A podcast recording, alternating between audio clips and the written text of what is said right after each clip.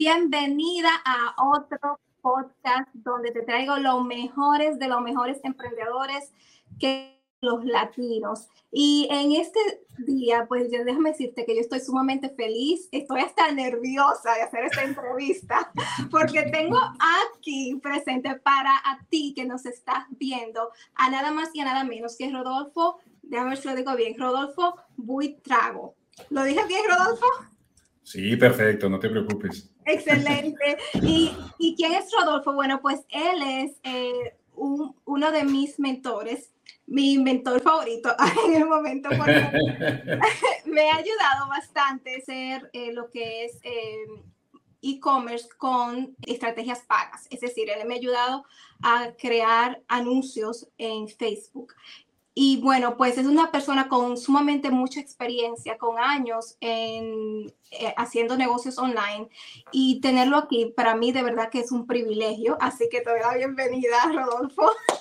No, mil gracias, más y muchísimas gracias por, por esta invitación. Qué agradable compartir contigo y desde luego con todas las personas que van a, a, a, estar atentos a tu contenido, que semana a semana están muy pendientes de tu actividad.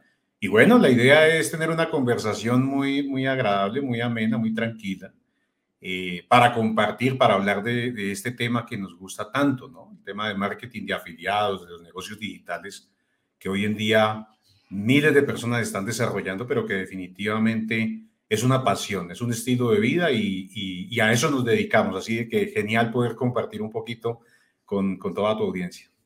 Excelente, y me encantó que dijiste es un estilo de vida eh, y es por eso que vamos a hablar el día de hoy de cómo es que hay personas que tienen éxito con negocios online, sobre todo e-commerce o marketing de afiliados, y hay otras personas que no tienen muchos éxitos, no, no, logran tener ventas con e-commerce. Eh, pero antes, yo tengo una pregunta para ti, ya que tú, pues, ¿verdad? Trabajas en las redes sociales y eres mentor con años y años de experiencia. Eh, si te dieran elegir una de estas cuatro, plataformas para eh, solamente tú poder llevar tu mensaje con, en ellas, ¿cuál sería? Facebook, Instagram, TikTok o YouTube. Una sola de ellas. Bueno, pregunta difícil porque, a ver, además, y hay un tema allí muy importante y es el hecho de saber primero que todo cuál de esas redes es la más adecuada para el tipo de público que nosotros deseamos conectar, que deseamos impactar. Es decir, si bien es cierto, cada red tiene un comportamiento específico en cuanto a mm, población, digámoslo así, a número de usuarios, y algunas ofrecen obviamente la oportunidad de desarrollar todos los formatos, tenemos que primero que todo elegirlas eh, a partir de, esa, de ese análisis. Si yo sé que mi público, por ejemplo, es un público que eh, supera los 45 años, 50 años de edad y a quienes estoy dirigiendo un mensaje puntual, seguramente estas personas no van a estar eh, en redes como Instagram. Seguramente podrían estar consumiendo contenido en YouTube o quizás en Facebook. Por otra parte, si se trata de consumo rápido y mi contenido es un contenido que puedo elaborar precisamente en ese formato de video corto, definitivamente voy a tener que estar en redes como TikTok o en redes como Instagram, aprovechando esa viralidad aparente de, los, de los contenidos. Entonces, más allá de, digamos, de elegir una puntualmente, yo creo que el parámetro o el criterio más bien para elegirla está basado es en dónde están esos compradores, dónde están habitando. Desde luego, si uno mira redes como Instagram, con la diversidad de formatos que hoy en día tiene y otro punto importante, su plataforma publicitaria, porque finalmente los contenidos no son exclusivos de, del método orgánico, de la manera en que compartimos y simplemente todo el mundo lo, lo visualiza. Tenemos que pensar muy bien si esa plataforma nos ofrece un buen lugar para establecer eh, promoción a nuestro contenido. Por ejemplo, uno diría, con Instagram está funcionando súper bien pero también hoy en día TikTok incorpora el modelo publicitario. Entonces, hay que empezar a balancear esos dos aspectos porque definitivamente, si bien es cierto en TikTok podemos tener una exposición bastante notoria, nos puede eh, mm, otorgar un alcance inmejorable. También es cierto eh, que debemos evaluar si esa calidad del prospecto es la adecuada en ese tipo de red. Aunque nos muestre a muchas personas, nos dé a conocer a muchas personas, también puede ser de que todos no están en el nivel de calificación que deseamos. Todo el mundo habla del poder y el potencial que tiene YouTube. Y sí, es verdad. Si tú me dijeras, tienes que escoger una sola, definitivamente yo creo que YouTube sería una red para trabajarla a profundidad por el tema de la duración y el tiempo de vida de los contenidos. El contenido en las otras redes es muy volátil. El contenido en YouTube tiene una, línea de vida mucho más prolongada. Entonces, definitivamente es una plataforma que sí o sí hay que empezar a conocer y a dominar. Así es. Viste, porque es que yo dije que estoy nerviosa y súper agradecida de tener a Rodolfo acá. Yo estoy con lápiz y papel en mano para apuntar y también aprender acá, porque siempre aprendo de él. Eh, Rodolfo, para que las personas sepan por qué es que yo estoy tan eh, eh, happy, tan feliz de que tú, una, un experto como tú, esté en este podcast Emprendiendo en Redes. Por favor, háblanos un poquito de ti, cómo llegaste hasta dónde estás y este, dinos lo que haces ahora en el momento. Vale, muy bien. No, pues muy sencillo, más. Y mira, primero que todo, yo tengo un background en el mundo corporativo desde el momento en el que estaba terminando, culminando mi universidad mi universitaria, comencé a trabajar. Comencé a trabajar en distintas empresas. Estuve inicialmente en medio de servidores y cableado estructurado. Estaba muy de la mano del tema tecnológico en Internet, cuando en esos momentos hasta ahora llegaba, digamos, la tecnología eh, que hoy en día conocemos. En ese instante todavía nos conectábamos a través de modems a una, a una velocidad súper lenta Recuerdo que no, no lográbamos más de 14 eh, kilobytes por, por, segundo en ese momento. Era lo máximo que se podía lograr y, y, recuerdo muy anecdóticamente el hecho de que si estabas conectado, por ejemplo, en tu casa y a alguien se le ocurría eh, levantar el teléfono, inmediatamente la conexión se. Ay, sí. Entonces, ni pensar en descargar un archivo de audio porque tardaría muchísimo. Eh, eran épocas en las cuales solamente existía eh, Altavista, existía Netscape Navigator, todavía el Microsoft Explorer era muy, muy poco usado. Ya después comenzó a ganar popularidad, pero fue todo un boom el hecho de conocer o de tener esa posibilidad de conectarse. De la mano me fui más del lado em, físico, del hardware, del lado de, de configurar dispositivos, de ensamblar computadores, de establecer redes de cableado estructurado. Y ese fue mi comienzo. Te recuerdo que no había terminado la universidad cuando empecé a trabajar en este aspecto y tuve que, que aprender por sí solo, por ejemplo, a configurar eh, desde cero un, un, servidor con Windows NT Server, que era, digamos, el sistema operativo del momento para administrar redes de área local. Eh, luego aprendí algo de Linux, en fin, muy de lleno en eso. Luego me dediqué a la auditoría precisamente de sistemas, eh, fue una de mis áreas. Y de ahí di un giro bien interesante porque abandoné lo que venía haciendo a nivel, digamos, tecnológico y como mi formación había sido eh, ingeniería electromecánica, entonces rápidamente di un giro y pasé de lleno a una industria que no conocía, pero que me llamaba obviamente la atención, era mi formación. Y allí empiezo a, trabajar en, distintas empresas, siempre en el tema de postventa, en el tema de atender el servicio y la parte técnica en el campo de eh, todo lo que es potencia, potencia representada en, en equipos, en este caso en motores diésel, motores a gas, empleados para mover desde camiones, buses, barcos, eh, usos también como en el caso industrial para mover diversos tipos de maquinaria y ese fue mi, digamos, mi, mi, esa fue mi escuela inicialmente, siempre de la mano de la posventa. Luego pasé por motocicletas, luego pasé por automóviles y desarrollé, digamos, una carrera eh, interesante en ese campo, en el campo de la ingeniería de aplicación, en el campo de la potencia en todas sus, sus eh, formas, mecánica, eléctrica y demás. Y luego de, ese, de esa etapa, eh, habiendo alcanzado obviamente un, un, nivel ya considerable en términos corporativos, ya estaba ejerciendo algunos cargos de tipo directivo con un impacto a nivel nacional, eh, salgo de la industria de un momento a otro. Salgo de la industria eh, cuando uno y esa, cuando uno alcanza ese, ese punto, la verdad es muy difícil volver mm, a, conectar con actividades similares a las que uno viene desarrollando.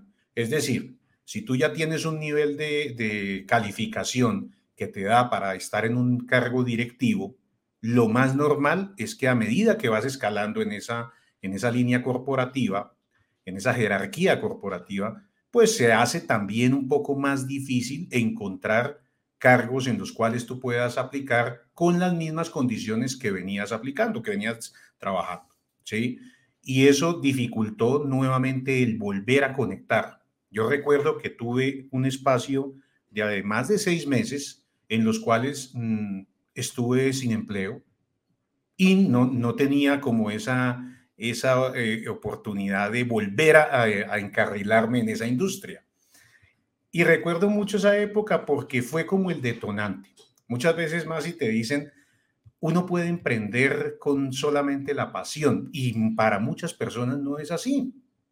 Uno emprende y uno se atreve finalmente a dar pasos en la vida cuando muchas veces eres eh, forzado a ello, cuando muchas veces te empujan. Hay algún factor, alguna situación que te lleva y te presiona para que tomes finalmente la decisión. En mi caso fue así yo termino volviendo a retomar lo que venía haciendo antes, es decir, ya tenía un contacto con Internet, pero yo lo vuelvo a retomar cuando salgo de la industria en la cual estaba trabajando, en el sector real. Entonces, cuando yo hago ese alto, yo digo, bueno, definitivamente voy a retomar mis bases, voy a mirar qué me sirve de eso y voy definitivamente, como dice el dicho, a quemar mis naves y voy a lanzarme. Era la única posibilidad que tenía, salir adelante no tenía otra opción. Es ahí cuando empiezo a aprender de Internet. Es ahí cuando ya no me, no me, me voy al lado del tema físico, del tema del cableado, de los computadores y demás, de las redes y los servidores, sino digo, venga, hay algo que hoy en día se está, está manejándose y es los negocios digitales. Y empiezo a aprender, empiezo a aprender poco a poco del tema, escuchando desde luego a muchas personas que mostraban o daban a conocer esta industria como algo secreto. Siempre lo, manifestaban y lo compartían como algo de fórmulas ocultas, como si cada uno de esas personas o esos referentes de la época tuviesen la verdad absoluta y, y fuesen secretos. Y a mí no me convencía la verdad de ese tema. A mí no me gustaba mucho ese enfoque porque yo decía, esto es como un poco eh, mentiroso, esto es como persuasivo, esto es como, como engañando a las personas. Esto debe tener alguna base. Y poco a poco haciendo ese proceso de curación y esa investigación, llego a los autores de, esa época en mercados como el mercado anglo, llego a los autores de Estados Unidos y empiezo a conocer, venga, ¿qué es una página de aterrizaje? ¿Qué es un embudo de conversión? Cómo es el proceso realmente, de dónde viene, viene ese, ese funnel o ese embudo que hoy en día conocemos, quién lo inventó, de dónde salen todas esas teorías y esos conceptos. Y poco a poco empiezo a encontrar la fuente. Entonces fue un proceso largo que me permitió ir conociendo esos conceptos y dentro de esa navegación, en alguna oportunidad eh, conectado a Internet, me cruzo con un video de Mauricio. Mauricio, tú... sí, me cruzo con un video de Mauricio Duque y comienzo a escucharlo. Y hubo algo en lo que mencionaba que a mí me gustó, y era que a diferencia de todos estos eh, marketers de la época, Mauricio jamás mencionaba nada relacionado con fórmulas y secretos, con trucos, jamás. Mauricio decía, miren, la base de esto la tiene Tim Ash en tal libro. La base de este copy lo tiene Nancy Duarte en esta publicación. El modelo como tal que nosotros podemos implementar para cualquier negocio está planteado por Osterwalder en este libro.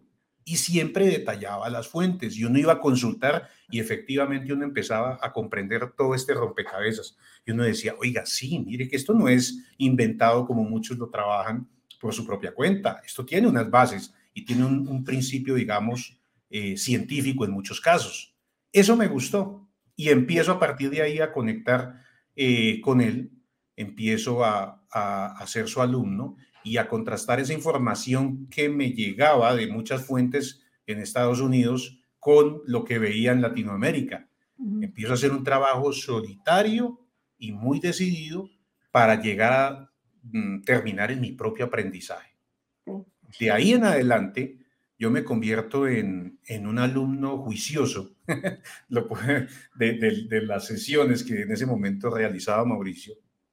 Comienzo a, a cuestionar los temas que compartía, comienzo a participar mucho y llegó un momento en el cual me acuerdo que él me contacta y me dice, eh, yo te he visto muy participativo, te he visto que sabes y dominas estos temas, eh, ¿qué te parece si empezamos a elaborar unos contenidos de esta forma? perfecto, eran metodologías que hasta ahora llegaban al mercado, empezamos a prepararlas y ahí comienza ese viaje eh, fabuloso de la mano de, del marketing como tal, que en ese momento pues era marketing de afiliados, pero recuerdo que era a través de plataformas como Clickbank. Igual, del, de, la, del, digamos, paralelamente desarrollaba mi actividad como consultor. Empecé a entender de que podía ayudar a otras empresas a comprender todo este mundo digital. Y eso me permitió, pues obviamente, eh, estar cerca de muchos sectores, estar eh, detrás de, las empresas ayudándoles a establecer sus primeras eh, estrategias digitales a nivel de conferencias, seminarios, en fin, fue un trabajo interesante apalancado en el modelo de agencia de consultoría, que fue mi actividad, digamos, ya formal, empresarial, y de la mano, obviamente, o paralelamente iba desarrollando todo este aprendizaje en el marketing de afiliados. Eso quiere decir que desde ese punto en adelante, yo abandono lo que era mi, formación, mi formación fundamental, mi, mi, carrera, abandono mi campo eh, y paso directamente a desarrollar una actividad completamente nueva, dejando de lado mi ingeniería y sumergiéndome profundamente en una industria que al día de hoy, mira dónde vamos, ha crecido enorme, tiene mucho por delante. Así es. Wow, es ¿qué, ¿qué año fue que tú empezaste a aprender sobre e-commerce? Más o menos desde el año 2009, 2009-2010. Definitivamente no había mucha información como hay hoy. No, no, porque lo que te digo, la referencia era siempre toda la literatura de, de, Estados Unidos. Eh, había muy pocas cosas, por ejemplo, en Europa, en España, había muy poco contenido. Eh, y qué decir, obviamente, en Latinoamérica. Yo recuerdo que una de esas primeras eh, formaciones que tuvimos fue precisamente cuando Google lanza su plataforma publicitaria que se llamaba Google AdWords. La primera versión que sacó Google sobre esta plataforma, tuvimos la oportunidad de formarnos y certificarnos en esa plataforma, que era el inicio de lo que hoy en día conocemos como los anuncios en la red de búsqueda o la red de display. Pues imagínate, no había red de display, era solamente red de búsqueda en ese primer momento. Ya después, con la llegada de YouTube, empieza a desplegarse un montón de posibilidades, pero de eso hicimos parte, de los primeros, eh, digamos, de los primeros perfiles que creamos en, en redes como Facebook. No existía Instagram, estaba muy fuerte Twitter, por ejemplo, y, el streaming no era como lo que hoy en día conocemos, era muy difícil, la verdad, pensar en una transmisión. Aún así, empezamos a entender muy rápidamente cómo funcionaba todo esto, cómo se integraban esas piezas, cómo se mandaban correos, cómo, cómo, qué valor tenía una lista, por ejemplo, de suscriptores. Todo ese tema de entender muy bien cómo funciona el CRM, la relación eh, y el contacto con los clientes, cómo se gestionaba en canales digitales fue lo que quizás nos permitió como entender muy bien todas estas ideas. Uf. Y entonces yo estoy hablando con uno de los pioneros eh, del e-commerce en América Latina. No, mira que no, mira que, o sea, eh, como te digo, es un proceso muy personal, eh, más de compromiso y de curiosidad, de querer, pues finalmente a mí me gustaba la internet, me gustaba mucho. Yo tuve mi primer contacto cuando existía por allá, eh, no, no teníamos un Messenger, sino existía algo que se llamaba el ICQ, ¿sí? Entonces comencé por allí en, los, en las primeras salas de chat que existían para la época y recuerdo que mi primer sitio web, por ejemplo, lo construí en FrontPage, una aplicación que venía con el paquete de Microsoft. Yo, yo programé en HTML utilizando FrontPage. Luego vino Dreamweaver y toda la, la suite de Macromedia que se convirtió en lo que hoy en día se llama Adobe, ¿sí? donde está todo el paquete pues en línea que se maneja hoy en día. Pero esa era la manera y las herramientas que teníamos para el momento. Entonces, tanto como pioneros, no, Sí habían referentes, habían en ese momento personas que ya hacían sus, sus primeros eh, modelos, los lanzaban, pero tanto como referente no. Lo que pasa más y es que la actividad que hemos venido desarrollando siempre nos ha permitido estar ahí, estar ahí, estar al tanto de lo que va saliendo. Sí, entonces eso desde luego nos ha generado a lo largo del tiempo una visibilidad eh, principalmente en el modelo que constituyó Seminarios Online, desde sus inicios con mauricioduque.org, que era el dominio que se manejaba en ese entonces, eh, y antes de eso un dominio llamado Digitals to Go, era el dominio que se tenía. Luego la transición que, que, sucedió cuando pasó a Hacking Commerce y luego finalmente cuando llega Hotmart y, contacta a Mauricio em, y viene esa creación de marca y esa transformación de lo que hoy en día se conoce como seminarios online. ¿ya? Pero ha sido todo un camino, digamos que a la fecha de hoy es un camino que fácilmente puede tener 13 a 15 años.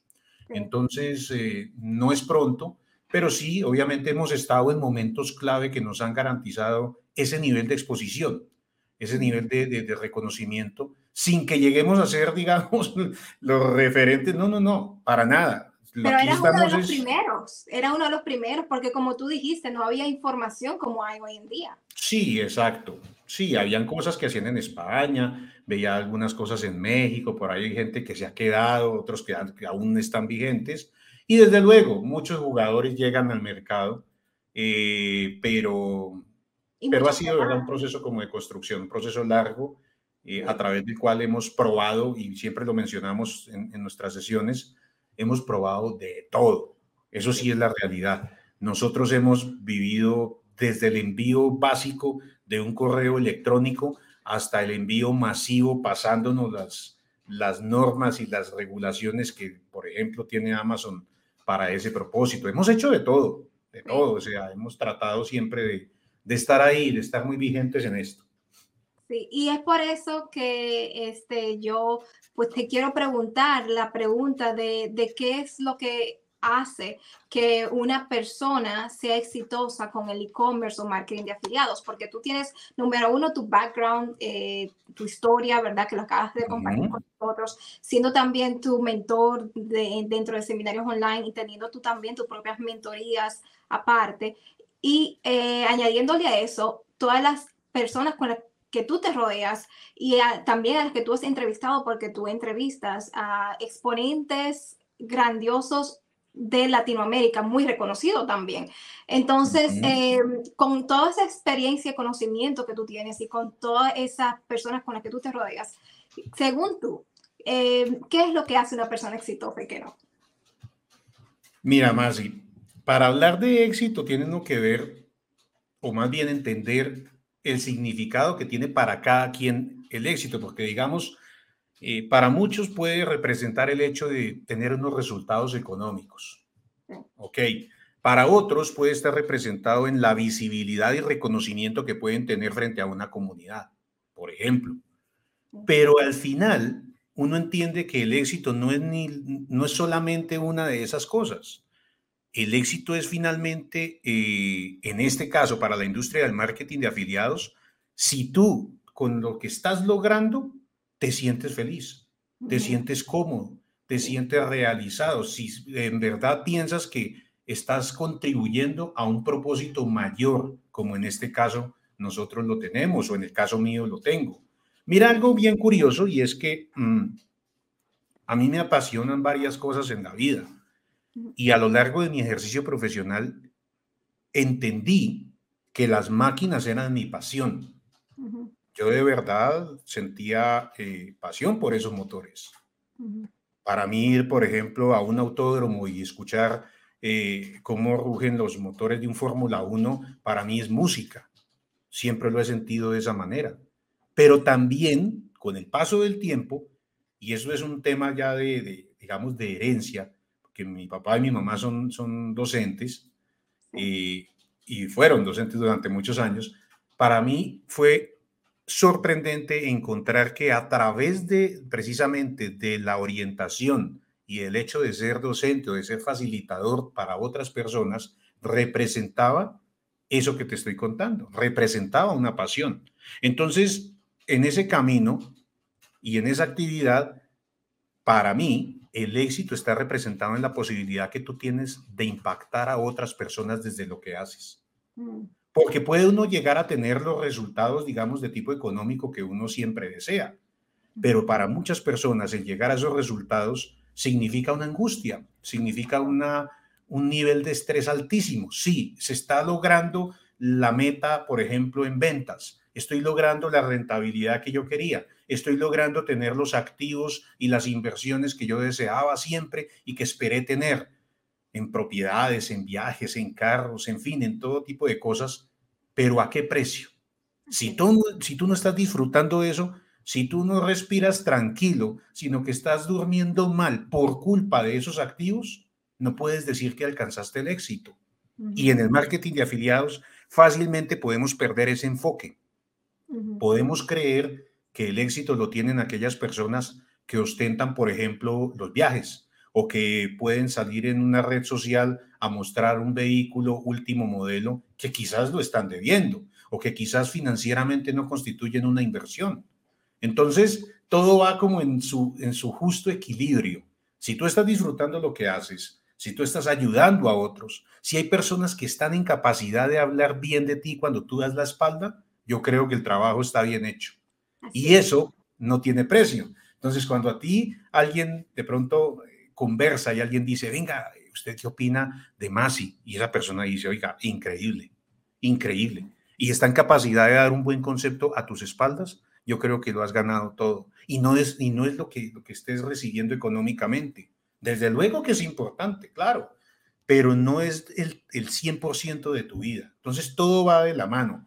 Hay que preocuparse por cada uno de esos aspectos y yo creo que el éxito engloba y cada una de estas facetas donde nosotros podemos definitivamente dejar huella en los demás. Sí. Eh, este, muy lindo lo que dices. Entonces voy ahora mismo a saltarme unas preguntas, ya que tocas este tema, y te quería preguntar de todos los emprendedores con los que has trabajado y a los que has entrevistado también, ¿cuáles de ellos te ha impactado más eh, por su carácter y por los logros que han obtenido? Hay muchos casos, mira, Masi, que ahora que lo preguntas, dentro de esta industria yo he podido ver, a ver, solamente si, si te hago un, resumen de los últimos seis años, que es más o menos la historia de seis o siete años, que es la historia de la marca Seminarios Online. Yo creo que yo he podido estar en contacto más o menos con alrededor de unos 120 mil emprendedores en, mm. este, en este tiempo. Wow los he conocido eh, a casi todos, ¿no? los que hoy en día eh, uno observa con mayor notoriedad, eh, en algún momento pasaron por, por una reunión de Zoom conmigo. por lo tanto, son muy, muy familiares. Hay casos de casos, o sea, hay casos increíbles. Eric Rodríguez es un caso de ellos. Eric Rodríguez. sí, yo recuerdo el esfuerzo que él hacía para poder participar en las sesiones que yo hacía los, los martes y los jueves y a veces los viernes a las 11 de la mañana. Y él llegaba de, de pasar derecho trabajando y se conectaba a las 11 de la mañana para resolver inquietudes que tenía. Y ver a Eric hoy en día, el progreso que ha tenido, el nivel que ha alcanzado, no solamente resultados, como te digo, sino como ser humano, como persona, a dónde ha llegado. Una persona de las, de las, de las cualidades que él tiene es genial, o sea, uno dice definitivamente, esto tiene un impacto que uno a veces no dimensiona. El caso de Daniel Zárate, por ejemplo, eh, que, con, su, con su esposa emprendieron y también es un modelo completamente plausible. Hay cientos, cientos de personas que han venido a esta industria y han, han hecho cosas buenas, han logrado desarrollar modelos de negocio interesantes que hoy en día generan resultados. Eso es algo que, que digamos, uno, uno lo observa desde, desde la hora y, y, definitivamente lo, lo, complace. Uno dice, qué bien. Sí, qué bien. No porque, claro, y, no porque sean competencia o porque representen una amenaza. Fíjate, ese, ese, ese concepto hay que dejarlo de lado. Esto, y algo muy importante que uno observa acá, es la necesidad de dejar el ego a un lado. No es que una persona inventó y sacó una teoría de un laboratorio secreto o es el único que tiene la verdad. Para nada, para nada. Aquí lo único constante es seguir probando, seguir atreviéndose. Y eso lo hemos comprobado. O sea, no necesitamos eh, muchas veces reafirmarlo porque la gente lo ve. ¿Qué tal si nosotros dijéramos, no, la verdad absoluta la tiene seminarios online o la tiene Rodolfo? Para nada. Aquí aprendemos. Hay muchos que se inquietan cuando uno dice que yo le compro un producto, por ejemplo, eh, no sé, le compro un producto a Masi. ¿Por qué? ¿Cómo así? ¿Y usted por qué le va a comprar un producto a Masi? ¿Por qué? Porque sencillamente no todos percibimos la industria de la misma manera. Y es muy normal que al día de hoy nosotros podamos tejer una red, digamos, de, de conocimiento. Yo le aprendo a Eric, le aprendo a Germán, le aprendo a, muchísimos. ¿Por qué? Porque no tengo la verdad absoluta. Uno no puede, eh, digamos, eh, tomar esa actitud de que ya lo sé todo y no necesito que me digan nada más. Olvídate. Todo lo contrario. Entre más avanzas, entre más conoces, más silencio guardas y más atención prestas para entender que esa persona tiene algo que aportarte. Entonces, en ese camino tú ves personas, como te digo, que han logrado un crecimiento increíble y también tomas como base la experiencia de otras personas. Para mí es un, por ejemplo, uno de los grandes referentes que conozco hace muchos años, es Ariel Brailovsky. Sí, de los primeros, pues, yo recuerdo cuando él lanzó su curso de eh, expertos en, WordPress. Hace años, pero años. Desde ese entonces conversamos, desde ese entonces nos reunimos, desde ese entonces tenemos esa, ese feeling de, de podernos sentar y, y, y, hacer una crítica de la industria. Y hay mucha gente de ese estilo, gente que hoy en día ha alcanzado mm, no millones, o sea, muchísimo dinero. Mira los, los, los premios que tiene eh, Ariel en, en ClickFunnels en los últimos cuatro años, o sea, no hay nadie pues en esta industria que haya, que ha tenido, que haya tenido ese tipo de resultados. Y tú lo ves y es una persona común y corriente. De eso yo creo que tenemos que aprender mucho, porque finalmente lo que queda no es esa facturación, lo que queda es las heridas del camino que recorrió.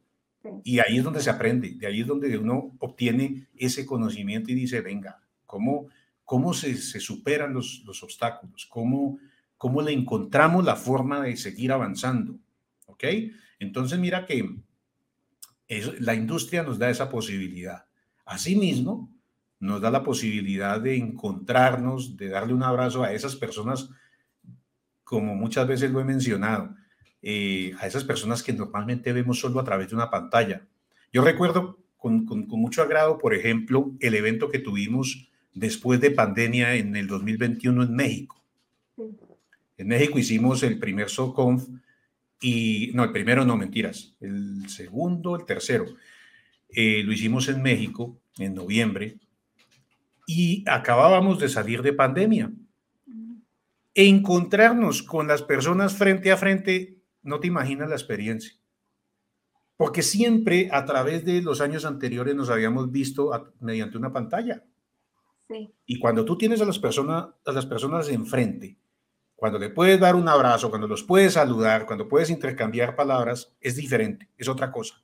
Y eso quizás es lo que ha permitido que nuestra comunidad tenga un lazo muy fuerte. Eso es lo que ha, lo que ha, promovido y ha facilitado las cosas. En que a través de los eventos, no solamente es el contenido académico, sino es esa interacción la que nos permite acercarnos y decir, venga, somos reales, aquí estamos.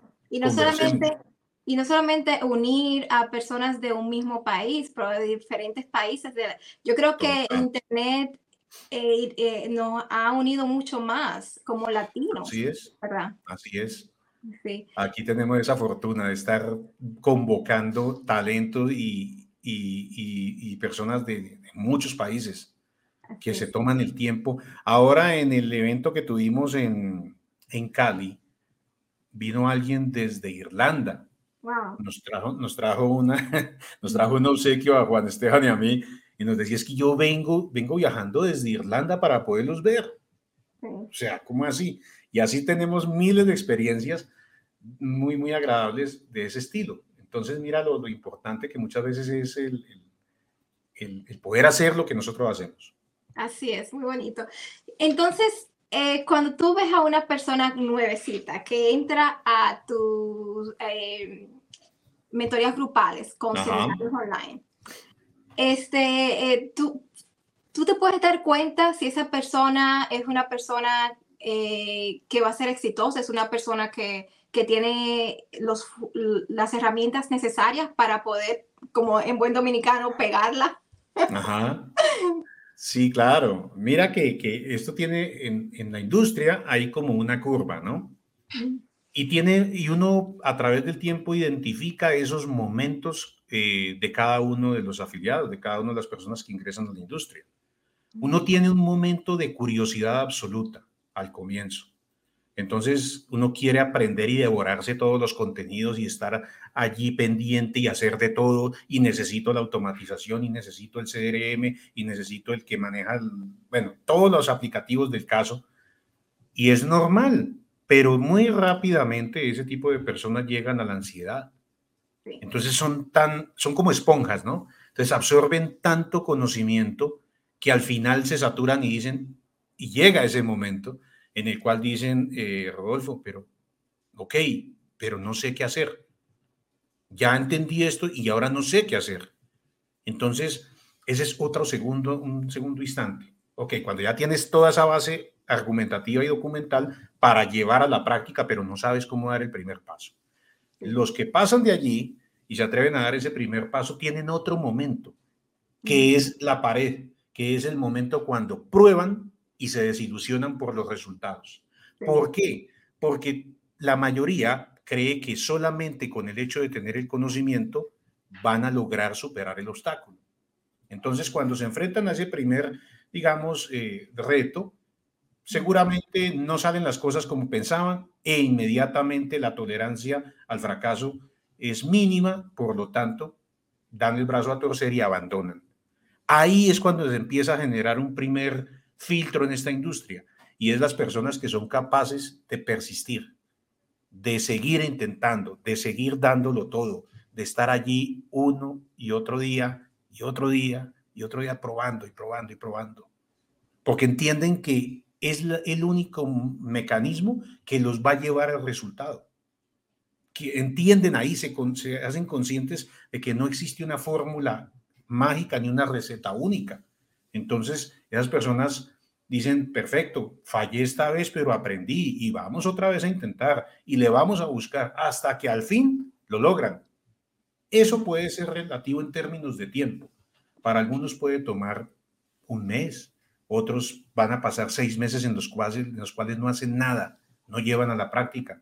Otros se quedarán viviendo con el temor y no implementarán. ¿Ok?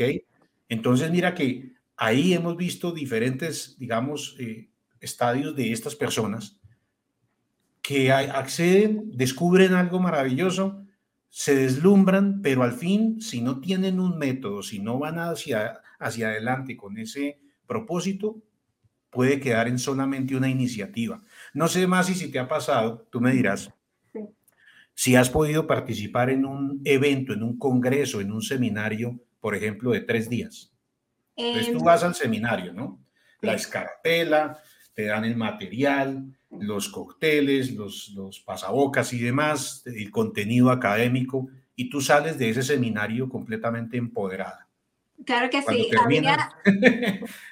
tú sales y dices, uy, qué contenido tan espectacular. Y llegas a tu casa y dices, no, ahora sí, ahora sí lo voy a poner en práctica y esto es lo que me hacía falta para sacarla del estadio, para hacer de esto, mejor dicho, un buen proyecto.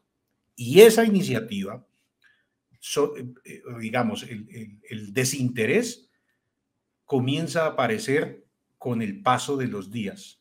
El primer día tienes como una batería, ¿no? Tienes el 100% de la batería, pero van pasando los días y ese, ese, ese nivel de carga va disminuyendo. Hasta que pasados dos semanas ya no te acuerdas incluso de lo que viste en el seminario. ¿Sí? Ya, se te pasó la fiebre, se te pasó la, ese ánimo que tenías. Y eso sucede porque no implementamos, porque no llevamos a la práctica eso que aprendimos, no tenemos un método para hacerlo.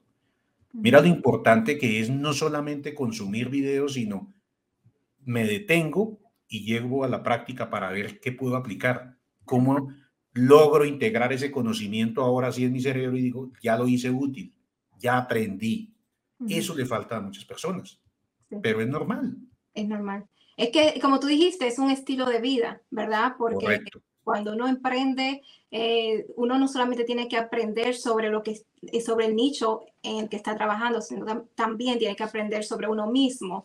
Y, y bueno, sí, a mí me encanta el aprender y el autoeducarme. Yo he viajado también a otros estados de Estados Unidos para poder aprender. Incluso cuando estaba en bienes raíces, eh, no, perdón, en network marketing, porque hice network marketing después de bienes raíces. Eh, viajé a Texas por tres días para tener una conferencia de tres días y, y fue sumamente poderoso y lo que aprendí en ese momento todavía lo sigo implementando y me ha trabajado para esto que estoy haciendo, que es el e-commerce y también para lo que es mi canal de YouTube, para lo que es mi marca más y Pesino. Así que tienes toda la razón. Este, ¿Recomiendas mentorías grupales o mentorías personales? Yo creo, más y que es muy buena pregunta.